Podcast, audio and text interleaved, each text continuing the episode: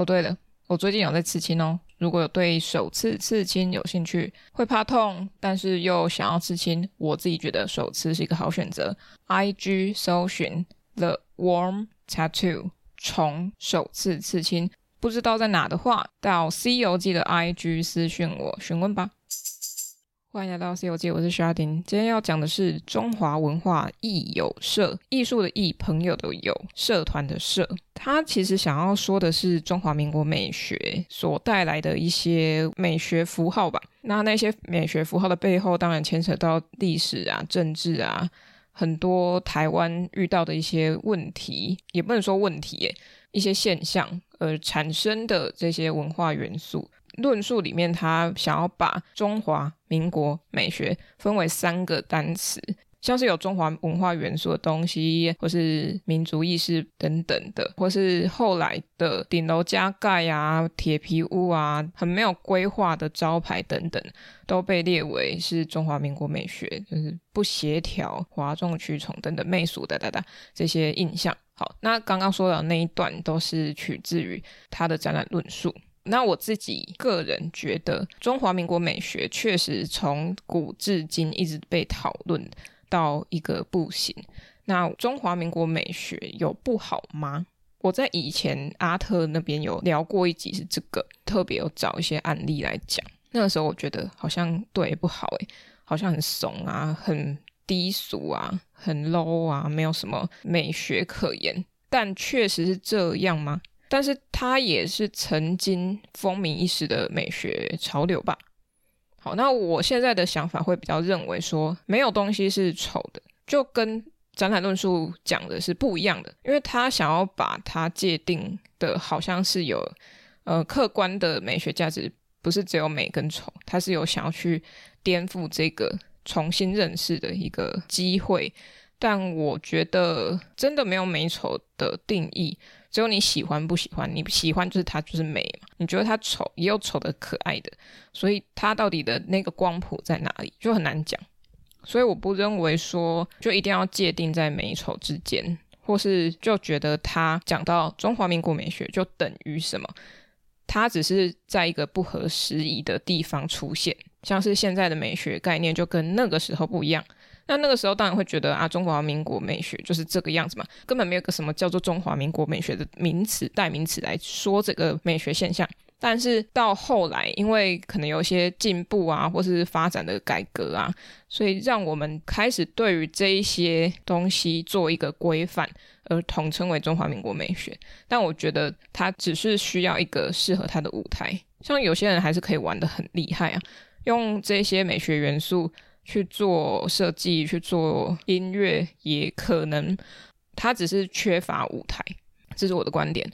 他的论述有讲到说，有些被时代淘汰掉的东西，每个时代消失的物件，真的就不美了吗？他这个疑问，我的解答是，并没有消失。它有些确实可能已经剩下一或是零点几的存在感，但是很多像是流行元素啊、时尚啊，什么都是从前面，甚至艺术也是啊，从前面一直传承到后来，它一直改变改变。我们说的滚动式，就有点像这个概念，它吸附着过去，一直滚。滚的过程中一定会有缺角，就是有缺角，然后再继续滚，可能要滚到一些东西粘连到那个缺角里面，所以它就一变成一个新的东西，一直不断的改变，它并没有消失，诶，它只是换一个方式出来被看见而已。就像我们的蓬蓬袖，那叫什么？还有垫肩，还有很多什么手套那些元素，后来也被用到什么摇滚乐团呐。或是 Power Lady 那种女强人的概念进去嘛，然后再延续到后来，有好多都是 mix 在一起的，所以有消失吗？我觉得没有。来看这一档展览，呃，我会觉得说，确实他们都有涵盖的一些中华文化的元素在里面嘛，但是我不认为它等于中华民国美学。那里面的元素，每一个人截取到的片段截然不同。真的是不一样，但我觉得厉害的是这档展览把这一个名词套用在他们身上，还算是合理的。我们不能说他们都经历过了中华文化，应该说不能把他们讲成从小到大都是接触中华文化的人，因为里面还有一个日本艺术家胡宫雪娜，他的作品里面确实有台湾的元素，不管是可能包装纸，或是水果纸箱、蔬果纸箱的印象深刻的那种印制方式、美学编排。好，那再到倪瑞红啊，然后到我这一次第一次看到实体作品的陈念颖。他的作品我真的蛮喜欢的，陈念莹的作品，因为它里面有很多我那个年代会看到的东西。我小时候常常看到一些符号，或是像连贴纸的演变，也在他的作品里面被看见，或是很日常性的被看见。我真的觉得他的作品很多细节可以看。那再到材质性的，像刚刚说的胡宫雪娜，还有黄韶莹，他们两位的作品的每一材选用，我觉得都很棒。而且黄韶莹她走出了她自己的一个风格。那她如果不被放在二楼，那就会觉得有点小尴尬。因为他们楼下的符号性都很强，他们四位都很强，但是他们楼下的符号是多元符号，但是黄韶莹的是以媒材在串这整个它的符号概念，但不是说它就不对或不好。那整个四个人的他们这样的搭配方法是很有趣的。好，那倪瑞红的也是蛮有意思的，在我记得那时候他说那是他爸爸收藏的一些古董物啊，或是那些古董的拍卖的文件的周刊或是杂志等等，这样的创作手法跟我那个时候他在描述的时候的想象是蛮不一样的。他这次的东西非常的安静，他很像是一个。你必须去接触它，才会告诉你的一个概念，而不是它很大剌剌的就作品出现，就是告诉你说我就是要怎样怎样怎样。它是有一个心情沉淀在里头，因为也毕竟讲到跟过世有关的消息，所以他的展现非常的贴近他自己个人的层面。那胡光雪娜也是。他也是在讲他奶奶过世的事情，从大新美术馆的新艺奖开始到现在，呃，沿用了那时候的概念，然后再继续进行不一样的作品的呈现。像他那个烧掉那些他那个作品，我忘记名字。总之，他那个就有在做一些更改。以上这四位，我是蛮喜欢，蛮喜欢他们的作品的。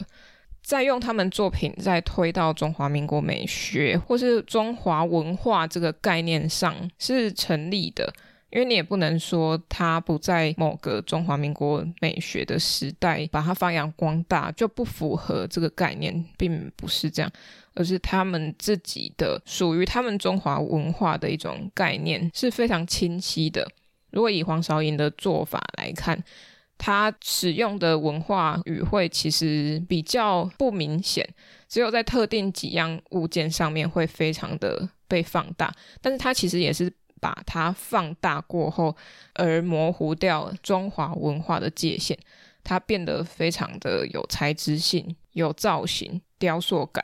我们是用艺术展览诠释的概念来看，而不是先套用到中华文化上。只是我们因为先进到展场，知道这是跟中华文化有相关的论述展览之后，再去看，第一时间才会觉得哦，原来是这样可以被切入。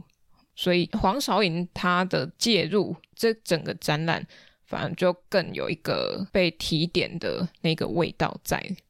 如果想要看展览论述的话，请你们去泛艺术私人美术馆上面查找。那我没有想要 diss 他的展览论述，而是我自己提出我自己的想法观点，针对他提出的那个问号那个问题去做一些小小的想法回馈，但不一定就是符合大家的想法。你有想法，你可以自己想。那我也不是专业的艺评，我没有要做艺评，我只是在分享我自己的心得而已。如果你觉得我不了解，那我本来就不了解啊，我就是一个素人去看展览，我感觉到的，我看到什么我就讲。我真的不是什么艺评。如果你觉得我是艺评，那我就是艺评，但我自己不觉得。好，那就是以上今天的展览，中华文化艺友社。展览艺术家有陈念莹、胡宫雪娜、黄韶莹、倪瑞红。展览地点在泛艺术私人美术馆。就这样，下一集再见，拜。